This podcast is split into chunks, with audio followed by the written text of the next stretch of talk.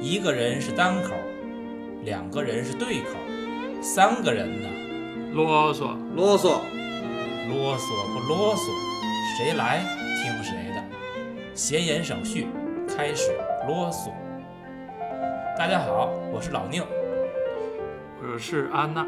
我是老杨，我是小黄。这么多期了，嗯，听众们一直听我们三个人唠唠叨叨，估计也烦了。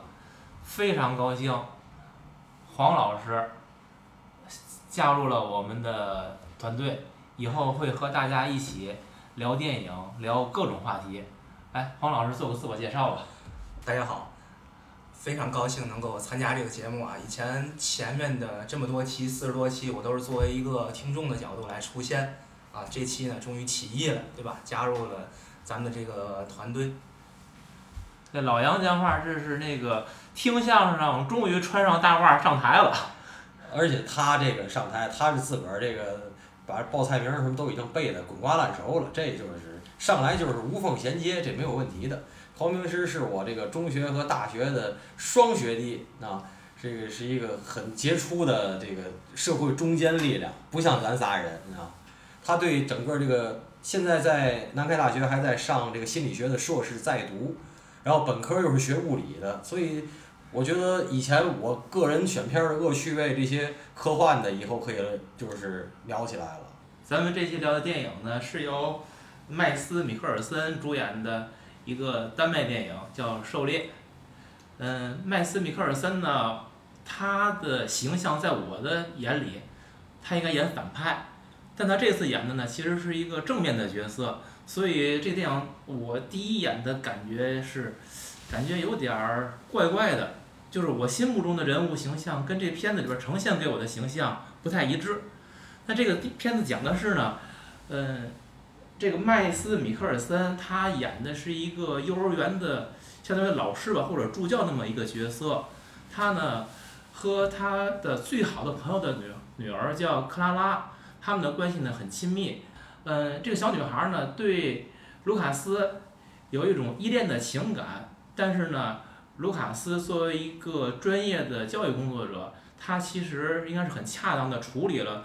小女孩对他的这种亲密的依赖，但是从小女孩心里，她会产生一些个被拒绝的感觉，或者一些其他复杂的情感。然后呢，他就杜撰了一个故事，说卢卡斯对她进行了性侵犯，把这个事情呢告诉了园长，园长呢又根据他的观察，然后做出了一个这件事儿是真的的判断，而且不断的去扩散这件事儿。由于这个小镇是很小的一个生活范围，导致卢卡斯曾经的老好人形象瞬间坍塌，每个人看他的眼神都变了。于是他自己，嗯，也产生了非常大的生活的困难。他的亲人，他最好的一些朋友、那些好基友们都离他而去。最后呢，小女孩承认了自己是说了一个谎言，可是。电影所呈现给我们的，依然最后有人在树林里边，他们在猎鹿的时候向卢卡斯打冷枪。那么这个电影到底最后是和解了呢，还是仇恨在继续进行？是一个开放式的结局？可能咱们这个预热的时候，几位主播也说过，这电影应该有个续集。总体而言呢，电影讲了这样一个故事。这个电影从人物来说，它有一个成人的视角，也有一个小孩儿的视角。那么我们可能更关注于，嗯，对于一个儿童克拉拉，他所做这件事儿是所后面所有事情进一步发展的一个诱因。那么我们从克拉拉开始，他所做的事情呈现了孩子的一种什么状态？几位主播可以他们从就是切入正题之前，我想多说两句啊。第一，这个这个电影选题是我提的，呃，在网上叫这个名字叫《狩猎》这个名字的电影有好几部，我想澄清一下，是咱们特指是丹麦这一部。二零一二年。对，丹麦这一部，呃，当年是入围了这个奥斯卡的最佳外语片的提名，呃。这个电影给我的感觉，其实我觉得是跟咱们节目以前提过的那个，就是聊过一期那个佛罗里达乐园是有互文的。呃，如果你看第一遍的时候，我觉得就是一个小女孩因爱生恨的故事，或者说，如果是朦胧的爱意也叫爱的话，对吧？可是这个因爱生恨这个事儿，第一，如果拍成成人片儿太俗了，不可能。第二，正因为是一个非常朦胧的情感，非常朦胧的情感，最后会让我们更觉得非常震撼的是，它能把整个非常朦胧的年龄是个位数的小女孩的朦胧的情感，最后会演化成一个成人世界的坍塌。咱们新新加入的黄明师恰巧是一个教育工作者，我想问他的事儿有几几几个问题啊？第一，宁老师也是一个非常严谨的，也对这个就是亲子这块儿是非常非常，就是说现在很敏感，因为孩子都还在这个敏感的岁数啊。第一，这电影你喜欢吗？宁老师，您觉得你喜欢吗？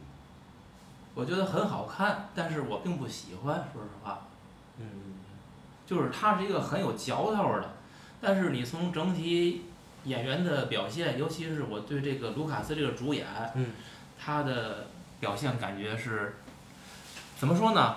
他的眼神应该传达出很多细腻的这个人的心理变化，尤其是电影里边有几次，尤其最后在教堂里边，他那个好朋友、嗯那个西奥嗯说：“我从他的眼神里边看到了一些东西。嗯但是我就仔细观察那个卢卡斯眼神，我就什么都看不出来，让我看到的是种很迷茫的感觉。所以就是实际上就是关于这个主角这个这个这个这个他的演技在网上的评论，其实我看了好多东西是很两极的。有的说他是每一分钟的那表演都是影帝级的，有的说他就是全程面瘫。你同意哪一个？我我更倾向于面瘫面面瘫，对面瘫。对，他的表微表情是比较单一的。嗯，黄明师，您关于这个这个演员啊，嗯其实他之前演过《奇异博士》里面的反派，对吧？嗯汉尼拔里面的这个反派，基本他都以反派这种形象出现，所以呢，在看这个电影之前，对于这个演员的表演，我内心是有一个预设的，嗯因为他在这里面演的是一个老好人儿的形象，而不是一个反派形象，嗯所以呢，感觉是没有达到我对他的这个演技的预期的，嗯但是也并不是全程面瘫吧。嗯。我是一个相对来说比较中立的一个嗯评价，对于他来说。那这个电影你喜欢吗？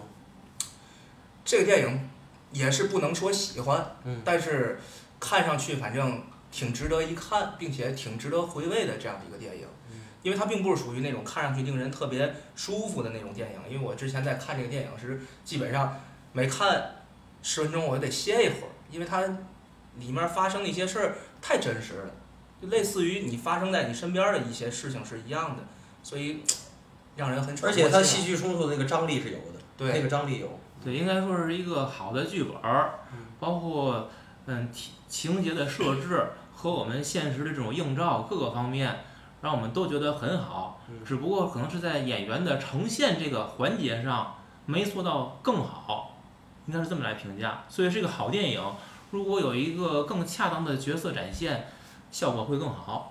安娜，你喜欢这电影吗？呃，我谈不上喜欢吧，嗯反正就刚才老聂那话题，就是这小女孩儿她为什么要说这个谎话？就这个刚才咱是不是也没有具体去讨论这件事儿，对吧？因为我看了半天，我就觉得这个电影里他也没有说清楚。我觉得，你像他从他家庭来说，他的父母总吵架，真的。嗯呃，也不算总吵架，我觉得这是一个基本上大部分家庭的一个正常状态吧。然后你看他喝醉酒回家了，俩人还挺恩爱的，嗯对吧？那他为什么会造成对这个这个卢卡斯那么喜欢呢？他从他的家庭里是不是能分析出来呢？我觉得这这个这个他没有太多的展现这方面。因为他从小父母对他就是一个忽视的状态，嗯他上学都是需要这个卢卡斯送他去上学去嗯，然后迷路了也是卢卡斯带他回家嘛，包括他哥哥，那小女孩他哥哥不还在他面前展示那个黄色电影嘛？嗯其实这件事儿的诱因更多的就是黄色电影。嗯一小女孩她也没有见过这个男性的生理结构，嗯对吧？嗯就是从这个黄色电影里面了解了男性的生理结构，并且把这个男性的生理结构这件事情嗯强加到主角的身上。嗯我更倾向于 是这个小女孩无意识所说的一句话，她并不是有意的想去陷害卢卡斯，因为她也不知道这件事情会给卢卡斯带来一个什么样的后果，对吧？是一个身败名裂的后果。她也我不觉得是，就是我也不太同意这个看观点。就是说这个这个就是像黄老师说的这个事儿，就是画版画说到那儿了，就对只不过她是个小女孩儿，对吧？然后问她为什么，然后她经正好当天或者头一天经历了她的哥哥给她看的那些东西，然后讨论的那些事儿，然后话往那儿一说，啊，就是这么回事儿，我我当天心情不高兴，为什么不高兴啊？因为谁谁对我不好，他怎么怎么着了。是一种对于他被拒绝的一个发泄，但是这个发泄完了之后所带来的这个事情，最主要的是那些成年人在处理这些事情上面的不当，最主要的是园长处理这件事情不当。嗯他自己没有亲自找这个小女孩去仔细的去了解这件事情，也没有第一时间把他父母叫来，而找来了一个心理专家，对吧？所谓的心理学专家，然后我觉得就是我立的提纲就是这园长的处理结果是不当嘛。我觉得这个园长，我觉得从他的角度来说，我觉得他非常做的非常对。但是如果真的性侵了呢？他他其实也是这套程序吧？对，而且很有可能，即使真的性侵，小女孩的反应也是这样的，嗯就是单纯从小女孩说的话里边儿，嗯你是会有不同的解释的。嗯呃，就是我想接着黄老师刚才讲的，就是你说为什么这件事情会发生？我觉得那个他哥哥给他看那个黄色片儿，本身它只是一个工具，就是小女孩是被卢卡斯拒绝了，是吧？他为什么会对卢卡斯有依恋？是因为他在家庭当中没有得到很他需要的关爱。这个片子从一开始讲的，他们家庭的关系是比较疏离的，这个家庭父母对孩子并不是很关心对，所以小女孩需要卢卡斯。那么她去找到卢卡斯，卢卡斯做了一个呃教育工作者，他所采取的，我认为是非常恰当的做法。但是小女孩不这么认为，我需要爱，但是我的爱被拒绝。但不管这种爱是朦胧的，这个有性的成分的，还是仅仅一种依恋等等吧，他所以他的反应应该就是报复。那么我怎么报复你？恰好他哥哥给他看的这个黄片儿提供了一个工具，于是他就使用了这个工具。至于后边的后果，他当时可能是没有预期的。但是你说至于园长怎么去处理这件事情，那么以及小女孩后续这件事情她进一步的行为，那么我觉得每个人他们不能叫在错误的路上越走越远，至少是他们并没有，嗯，就是在回的想法。在对在对在可能的就是让事情恢复到正常轨道上那个路径上，他们什么都没有做，没做出努力。对他们只是在我已经假设这个成人的角度是小孩不会说谎，我假设这件事儿是真的，那么我是证明你确实性侵了。小孩的角度是报复还在继续，我看到你被报复了。至于这件事情的后果，他是无法预期的，这是这个年龄的孩子怎么也不能知道的，所以他是一步一步的看，看的过程当中，我认为他到后来他已经被吓傻了，就是你这小孩后来再说什么，你想是这样的，小孩说我被性侵了，大人会说，你看小孩一再强调他自被性始至终都没说啊，Clara 没说他。说的都是那种模棱两模棱可对两可的话。对，我的我是说，小孩如果进一步去强化这种就是倾向于让人认为做出性侵解读的，大人会进一步坐实这件事儿，对不对？小孩如果说，哎，他其实没有性侵我，都是我编的，你觉得大人会怎么说？大人会说，小孩儿受到。受到受到了威胁，然后他的判断力，对不对？包括他会不会有各种从心理学角度的那种就是综合症啊等等，但就不说具体的名词儿了，就是你这件事儿最后变成怎么解释，都是卢卡斯对克拉拉进行了性侵。你想这是不是这么一个发展方向？就只要咱们内心对于卢卡斯犯罪有一个预设，然后我们所做出的每一步推理，所找到的每一个证据，都是在证明他性侵了这件事儿。对，所以我觉得这个就是相当于剧情的一个设计，这是一条不归路，它几乎没有什么岔道，就卢卡斯就死路一条。嗯，按照我以前听过咱节目的都知道，我个人的对电影的分类法，一类是特花钱、特烧钱的，一类是讲故事的，一类是讲状态的。这个电影我归类是讲故事的，它的故事线很清楚，前面后面，而且是好好讲故事，是我喜欢的那一类。但是这个故事，我想您您刚才说了那么多，我想就加一句话的意思是，这个故事整个发生它的机机理只有一句话，就是谁说小孩不说谎？对，这是我想跟讨论的嘛。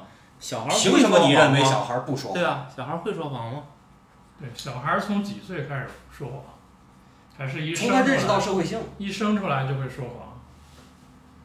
我觉得不是说谎的事儿，从发展心理学角度来说，哎，对，这个小孩儿啊，嗯他自打对于这个外界有一个感知，他就会天生的出于这种趋利避害的这种因素，他会做出一些个可能他不会说话，他就会做出一些个谎言类的行为嗯，来去让自己获得一些利益。所以这是人性的一个弱点，对吧？还是天动物性，就是人天生所具备的这种动物性。对吧？就是大环境非常恶劣，然后呢，人在这个里边儿生存呢，不管是人还是动物，它会有一个自保的一个行为，对吧？对，对，所以不管是对是人身伤害还是心理伤害还是什么东西，只要我觉得我受了一点那您说的意思就是，我能不能这么理解？就是说谎的成说谎的原因是因为自我保护，就是一开始说谎是因为自我保护。可以这么理解，但是慢慢说谎的这个原因就变得复杂化了，它并不是这种一一对应的一个关系，嗯，对吧？嗯慢慢儿这个说谎谎言就能给你带来更多的东西。我为什么总说这个事儿呢？就是说，我认为谎言其实就是说谎这件事儿，只是咱们太强调，或者说只能归类为它是一个语言属性。我认为，我总爱说，我一提小孩儿我就爱说这孔融让梨这件事儿。这孔融让梨哪怕一句话都没说，你把那个大梨让给让给这个小哥哥或者小弟弟的时候，这个行为其实就是一个谎言。那心里头你妈妈了逼的，都已经骂的都已经不行，非反应天了。我怎么不能吃这大苹果？我怎么给他呢？但是你其实一句话都没说，哎，撅上去了，对吗？所以谎言，嗯，不不仅仅是语言属性，我觉得还有行为。对，因为最早期就是从行为开始的。对，就说这个婴儿为什么会对母亲产生这种依恋心理？你看这个孩子跟妈妈嗯为什么那么亲？是因为从动物阶段开始，这个幼崽儿就是为了怕母亲给他遗弃掉了，嗯它就是为了让从母亲这里面得到养分、得到养育，嗯，所以说他才会表现出来这种依恋而产生的这种情绪，引起母亲产生这种母性情绪。或者咱们换个角度，对于小孩来说，他也许不认为自己说的就是什么谎言，他说的所有东西是为了满足自己的需要，他只是从这个角度去说一些事情。至于这个东西是真还是假，很多是成人世界的判断，对对吧？是这样的。所以我说的一句话是，我叫童言无忌。无忌的意思就是小孩儿他不考虑后果，他也不考虑我说这句话会对别人造成什么影响。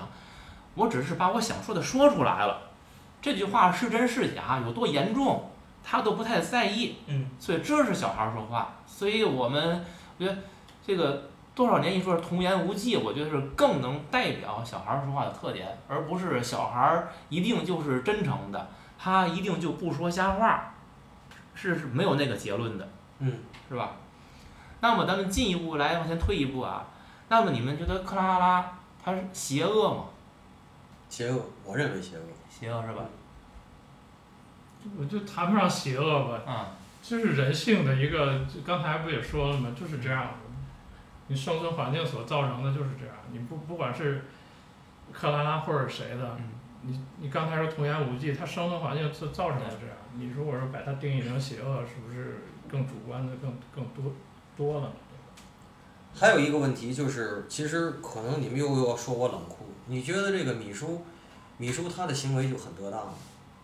我觉得这个电影只是拍在二零一二年，这个电影如果拍在二零一八年以后啊，就他那么躺在地下没事儿跟小男孩玩儿，这件事儿也不行。这件事儿也不行，怎么不行？不是，啊就是美国就是北美，美国、加拿大有特别特别多这种性侵儿童的例子，不是只亲女童，对，男童女童都有，有的那个老头儿吧就爱那个，就爱小男孩儿的，你这种东西你是说不清的。迈 Michael Jackson 那种，我后来又看了一个他的那个纪录片儿，就是最后说起他来，就是这些事儿你到最后都说不清。他说是因为他小时候他们家拿他当当摇钱摇钱树，所以他的童年很悲惨。到后来就是他跟他最好那个就是那个就是那个麦考利金嘛，就是演独自在家那小男孩，接到他那个 Dreamland 的那个那个梦梦想的那个动物园去，还叫 Dream Zoo 那个，里边养的白老虎什么的那个，然后一块儿弄。然后他自己说的是，人家说说他是什么猫人家啊，什么搂着人睡觉，他说我就是让他陪我睡觉，我什么都没干。你这种东西你说得清吗？所以我的提纲里写的跟别人不一样是，就是论社交距离的重要性。这篇提出来的时候，我跟黄明师不是说黄明师人家自己负自己有自己的幼教机构，有有自己的教育机构，我就说我说以后跟学生无论男孩儿女孩儿说话要开着门。你记得吗？咱们预热的时候我就跟他说，我说你说话要开着门，这给你上个上一课，你老给别人上课对，。所以所以就是说，克拉拉不管他做什么，我就说米叔的我知道行为得当吗？我就说，咱把克拉拉告一个段落呢，我认为他不管邪恶不邪恶，那其实可能是一个结果，他主观上也许我没未未未必有多坏的想关于这克拉拉，我没我没说完，嗯，我没说完。然后呢其实到了这个卢卡斯，就是你说这个米叔这个阶段，我觉得就可以多让黄老师谈一谈了。嗯，就是你会直接在他身上看到自己身处的这个环境，因为你本身就从事教育工作，自己有自己的教育机构，对吧？我我跟您这么说吧，为什么啊我看了这个书这个片儿呢？嗯感觉就是这种鸡皮沟冒凉气。冒冒凉气儿的感觉呢，是因为我在从事教育这么些年来嗯，我也是收到过很多这种少女吧，因为我教的孩子们都是初高中的这样的一个年龄段儿的，相对来说比青他们春期要更年成熟一些？收到过一些个孩子们的一些个英俊潇洒，玉树临风没。有没有没有这个，但是我觉得其实我的处理呢，都是比较得当的，因为我一上来就是这种非常坚决的、非常冷酷的，就把嗯这件事情扼杀在摇篮里面，嗯嗯对吧？你哪怕你不报我的课，不上我的课，我损失掉这份收入，我也不能因为这件事情而影响我的这个职业生涯，因为这个我把这个职业生涯这件事情看的是很重的，对吧？啊，然后呢，到后来越来越觉得就是这个孩子，刚才杨哥说了，跟孩子说话得开着门儿，对吧？嗯开着门儿就让大家都明白嗯，就是哪怕你开着门儿，有些话、有些事儿也是你该说、能说；有些话、有些事儿还是你不该说、不能说的。嗯而尤其是随着现在时代在发展，孩子们越来越说不得、嗯碰不得，嗯对吧？所以说就是把该做的事情做了，其他的事情就不要再做，不要再提，尽量不要给他他人有这方面的这种联想是最好的。嗯在这个电影里面，这个米叔，我认为之前我就说了，他是一个老好人儿，他不能说是一个好人儿的一个范畴，对吧？我想在座咱们四个人，如果在遇到这种事情的时候，都不会邪恶的将计就计把这个女孩拿下，对吧？嗯，咱肯定都会做出一个作为咱成年人来说，一个比较善良的一个动作，对吧？嗯一个拒绝的结果，对吧？但是这个米叔，他因为太老好人了，他拒绝的也是不甘，也是属于那种黏黏糊糊那种状态，不够坚决，嗯所以才导致这件事情它是这么发展的。哎，我这点儿我我他，我觉得恰恰是因为他把小女孩拒绝了，他才遭遭到了这个克拉拉的报复他。是拒绝了，因为那帮男孩都在那儿跟他玩儿，完了他是冲过去亲了一下嘛，然后他马上他就给拿手给打开了嘛。就是他如果再坚决点儿，会不会遭到更猛烈的报复？再坚决点儿，直接这课咱就别上了，直接带着女孩回家找他那哥们儿，把这事儿说清楚。对，完事儿，因为他跟这个女孩儿的关系不是这种普通的师生关系，嗯更多的就更像那种对吧熟人儿，嗯，熟人儿，所以带着他闺女回家，大侄女儿，大侄女儿对嗯回家把这个事儿说清楚。但是他之所以这样做，难道不是为了保护克拉拉吗？就是他如果像你说那样做，相当于他为了保护他自己，他就把克拉拉推到了风口浪尖了。他很安全，然后克拉拉要背负所有那些东西。虽然他是个小孩儿，但是他的父母、园长、周围的人会怎么看他？所以他是他是个老好人儿嘛。就把关键时刻他还是想起来，首先要想到的是保护这个女孩儿的这个名声和利益嘛，对吧？而没有想到第一时间就把自己保护的很好。所以我倒是觉得，我不觉得这个卢卡斯他本身做错了，而是他这样做的结果完全取决于周围的环境、周围的人如何处理、如何看待这件事儿，而那个东西呢，又是你没有办法控制的，这是悲剧最后必然发生的一个原因。对我再稍微说点儿，就是我们行内的一些事儿啊，嗯对吧？这个就说到这个老师跟学生之间的关系，尤其是异性的师生之间的关系，嗯啊你会发现我们这个行业里面比较受欢迎的老师嗯有这么两类。第一类，我之前就说过，你不管你讲的再好，你不如一个漂亮的女老师站在台上面儿去受欢迎，这个课它就是能吸引人。嗯。那么除此之外的第二类嗯哦，第二类就是相对来说，那那漂亮女老师是男生，就真的是男生报的多吗？漂亮女老师真的是男生报的多，那这个女生排斥吗？女生有一定的排斥，所以我说的第二类要只有同性之间才是赤裸裸的仇恨吗？不是。但是报课的可都是家长去给报的，不是你。孩子要孩子肯定得从高中的小孩儿，基本上他们现在报课的自主性主要是孩子给驱动的。嗯，孩子定这事儿。对，但是家长也看不明白，臭小子，我知道你想啥。安娜，你孩子还小，你等着看看将来吧。你要注意，你要注意。我知道，我们现在就是这问题了。啊，第二类，基本上以中年男性为主。这中年男性呢，年龄大于三十五岁，嗯已婚或者是已离或者是已二婚，嗯啊，这种婚姻状态，反正是曾经沧海经历过、嗯吃过、见过的这种状态。这种老师往往他们的条件都是比较优越的，所以呢，他们比较注重自己的穿着啊、打扮，又因为他们人生阅历比较丰富呢，他们能够通过自己幽默的谈吐去吸引男生，又可以通过他恰到好处的去把握跟女生之间的这种距离，来吸引很多的女生。你会发现他们在上课的时候，屁股桌子上面永远放着两瓶饮料，或者两瓶水，两杯星巴克或者瑞幸咖啡嗯，对吧？女生给买了嗯，然后下课之后，总有一帮人围着他来问问题，啊，为什么问问题呢？也可能就是想闻一闻他身上的那个香水儿的味道、啊。没有问题，创造问题也要问。啊，对啊，所以这个还还擦香水，我特别受不了男的身上有香水味的，凑合下我就忍了。男的擦香水，我真忍不了。啊，不同意见，有不同意见。但是他做到的是吸引大部分的受众，对吧？对不行你少部分你是您是一一小撮儿，少部分受众这是排除在外，没有人像人民币一样，对吧？是百分之百所有人都喜欢的，说得好对。吧？所以说你会发现这个第二类男老师杀伤力更强。杀伤力更强，而且你会发现他跟同事之间的这种关系也是非常的和谐的，对吧？尤其是跟一些个年轻的女老师啊，对吧？等等的，非常和谐。结论是你处在一个高危行业当中。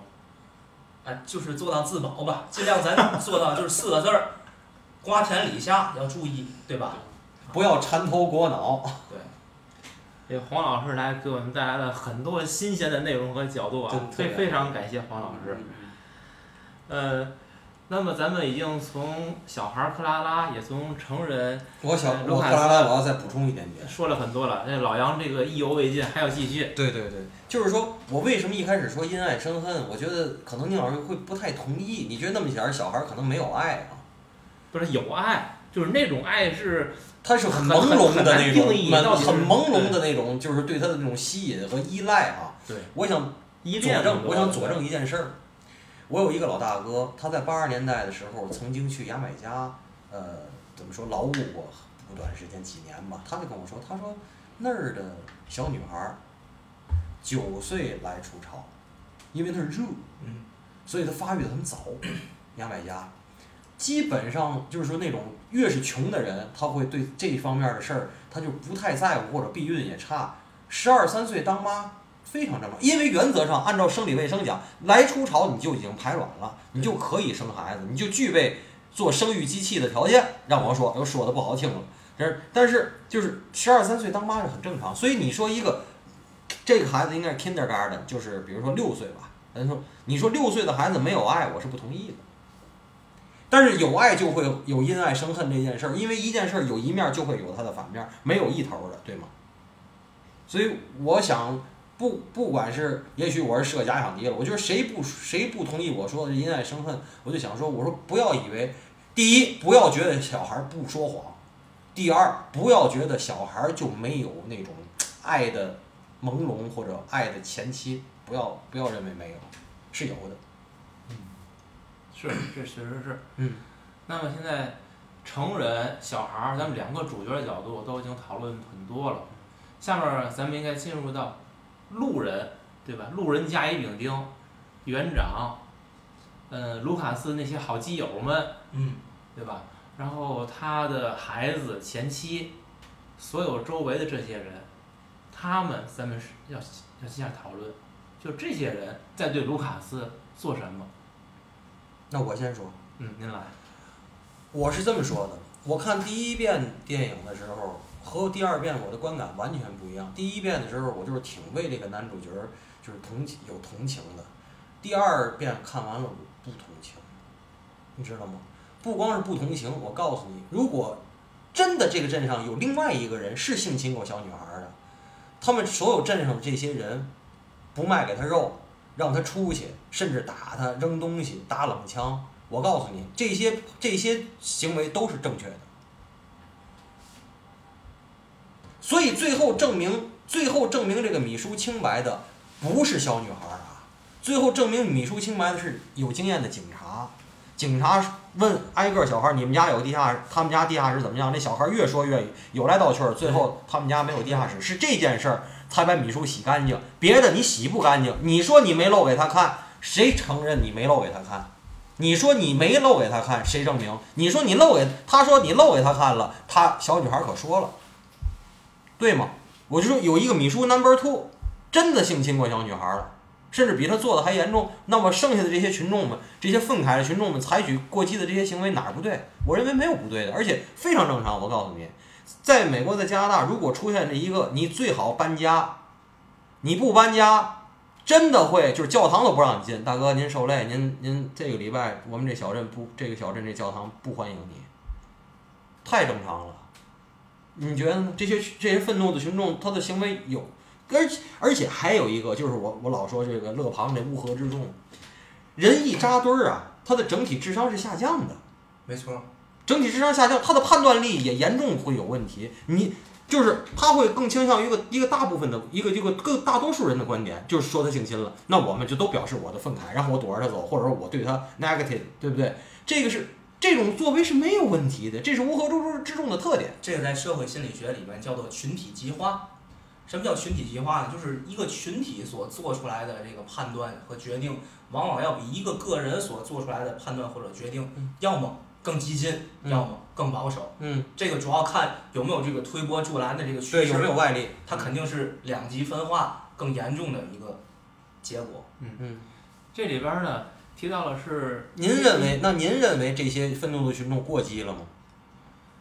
呃，我认为他们就从他们角度，就像你说的，他们做的是没问题的，因为首先存在一个法律正义，还有一个一个社会正义，相当于社会正义就是道德正义。对，嗯，法律基于他所看到的证据来判定你有罪或者无罪，嗯，但是社会或者说人群不一定认同法律的结论，那么每个人会用自己的行为来投票，嗯，这个小镇上的人相当于虽然法律证明你没有性侵，但是我们对此依然有问号，嗯。所以他是用他们的各种拒绝对这个人的排斥来告诉了他们对这个结论的态度。还有一个问题，你刚才提到的，是警察通过询问幼儿园里的其他小朋友，知道了卢卡斯并没有地下室，而且小孩儿说有。就这件事本身，他们家有没有地下室，能证明其他小孩儿是不是说谎了，但是就能证明卢卡斯有没有对那个克拉拉进行性侵吗？对呀、这两个事儿不是强联系的，没有必然联系，对对吧？它只是一种佐证，可能说明，只是证明了小孩儿有可能会说谎，而不能证明卢卡斯没有性侵。所以这个结论得出之后，小就是卢卡斯无罪这个结论得出之后，小镇上的人是真的选择原谅他了吗？对吧？这是一个是个问题，所以我们到看到最后，就是说，谁真正相信卢卡斯这里边儿，谁还会是他的朋友？就是大家都认为他性侵的时候，所有人都背叛了他，几乎只有他那他儿子的义父，他对吧？还认为你没干这事儿。到后来，表面上所有人都承认了法律的结论了，认为你没有罪。可是，在狩猎的时候，依然有人向他打冷枪，那为什么？对吧？在他们在他儿子狩猎之前举行的那个成人礼，嗯，咱就能够明显的看出来，参加成人礼的那个小镇里面的这些个群众，虽然说都是啊，就是高高兴兴的去参加这个仪式，全村吃饭嘛，对吧？但是你会发现每个人脸上的表情是极其不自然的，就跟他们最开始那些好基友在一块儿喝酒唱歌那个状态完全不一样。完全不一样。对，所以这也就给之后打枪这件事情肯定埋埋下了一个伏笔，对吧？那说到打枪这个事儿，这个是谁打的这个谁枪呢？不光是打枪，打枪之前，石头，杀那个砸玻璃、杀狗、打枪，对吧？首先这是不是一个人干的，这是一个问题。第二一个，这谁干的，对吧？其实就是一个大家是不是有一个善意来对待这件事儿，对吧？就是这个社会环境都在这儿处，就是这种状态。那么，啊、你是不是对这件事儿有一个善意，或者你觉得这件这个人，呃，做没做，你是不是都应该对他像一个人一样尊重一下，对不对？对，就是生活环境都处在这儿，但你没法去批判谁在这个里。但因为大家这个状态都是这样，有可能你去做或者谁去做，处在这个漩涡里，你都可能是这样的。你只能就像那个，咱们稍微理智一点儿，就像他那个依附似的，就是保持一个旁观状态，理智一下，对不对？我也不去参与这个任何的一方的一个意见，我只是相信或者保持一个善意来对待这件事儿。其实大部分对咱们来说呢，可能就是相对于对这个义父这角色比较有代入感。我觉得主要是一个这种状态。那咱们可以设身处地想一下，比如如果你身边或者周围有这样的事情发生了，你会选择原谅吗？或者你会选择宽容，给他给他一次机会吗？就哪怕他真的性侵了，你会选择让他重新做人吗？就是犯人进了监狱还有刑期呢，对吧？刑期期满，我们是让他重新做人的。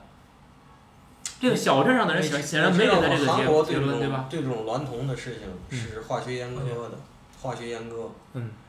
我我这个人就是对这件事儿是非常非常不接受的，嗯因为我孩子大了，但是我以前也担心这种事儿。他现在是是十八岁成年人了，我就没有这种担心了。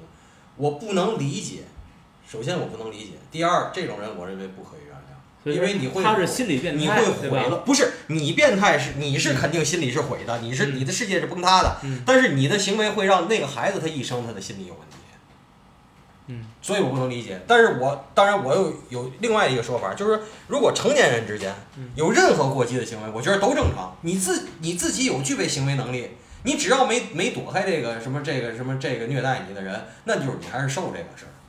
你你抖你 M，对呀、嗯你你受这个事儿，因为你有选择的权利，孩子没有，他是他是弱小的，或者说他没有说不的资格。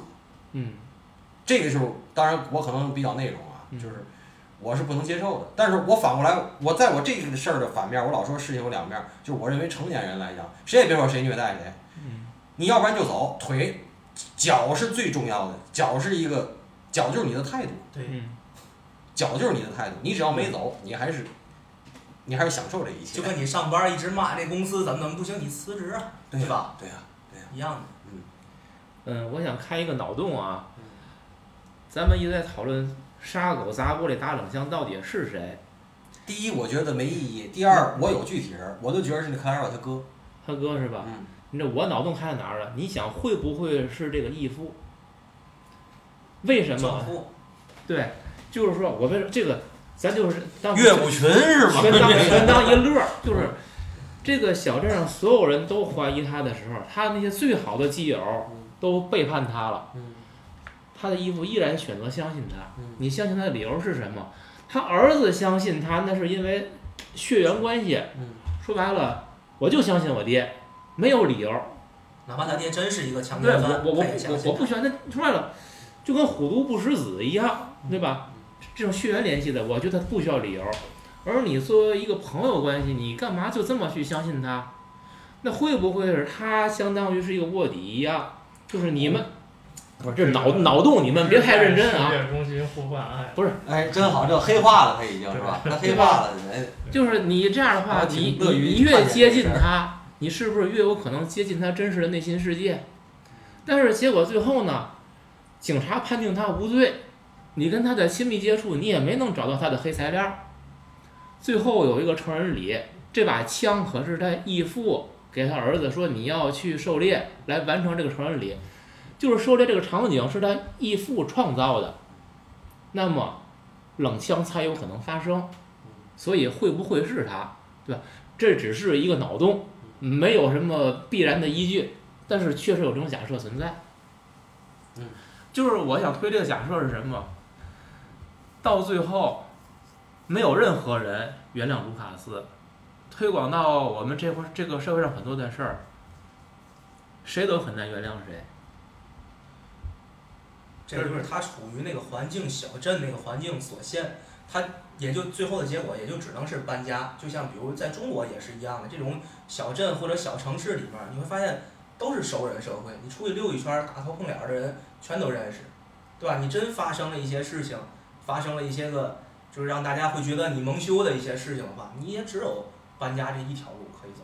但在大城市不一样，我我补充一点一小点儿，就是说在美国的那些，尤其是就是嗯东边儿东边儿更多，就这种小镇上头，这种小镇上头是非常闭塞的，而且他们对主流价值观的那种坚持，是你无法想象的。红脖子居多。对红脖子，而且红脖子那些老太太，我告诉你，别以为美国人怎么样，也是串老婆舌头，各种 gossip 就是八卦，然后谁家怎么回事儿，然后哎，而且还有一个就是他们真的不要，这个在咱中国差，就是他们那种就是有的就是对这个，比如说你是信教的，你周末去教堂，然后大伙儿互相帮助，这家不去教堂，一出点嘛事儿，比如说咱去他谁家帮忙去，真的就会有人说出来，他们家都不礼拜。那就这样吧，就会有这么句话，就说他们家都不参加礼拜，那意思就是就摘出去了。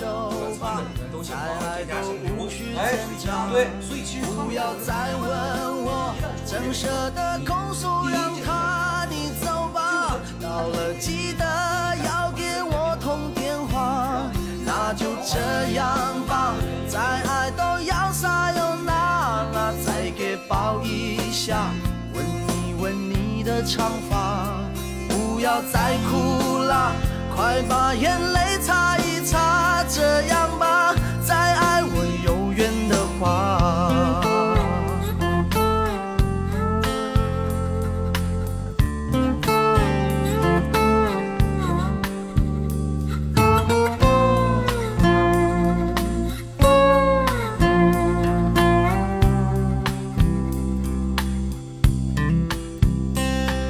要哭了吗？该哭的人是我吧？你都坦白爱上了他，我有什么办法？我也同意了。既然你提出想法，我们不要拖拖拉拉，就从明天开始吧。那就这样吧，再爱都曲终人散了，那就分手吧，再爱都无需挣扎。不要再问我，怎舍得拱手让他你走吧。到了记得要给我通电话，那就这样吧，再爱都要撒又那了，再给抱一下，长发，不要再哭了，快把眼泪擦一擦，这样吧，再爱我有缘的话，快去把东西收拾一下，再耗下去都天亮了。这里的钥匙你先留着吧，怕你有东西。假如你有东西忘了拿，那就这样吧，再爱都曲终人散啊，那就分手吧，再爱都无需挣扎。不要再问我，怎舍得控诉，让他你走吧。到了记得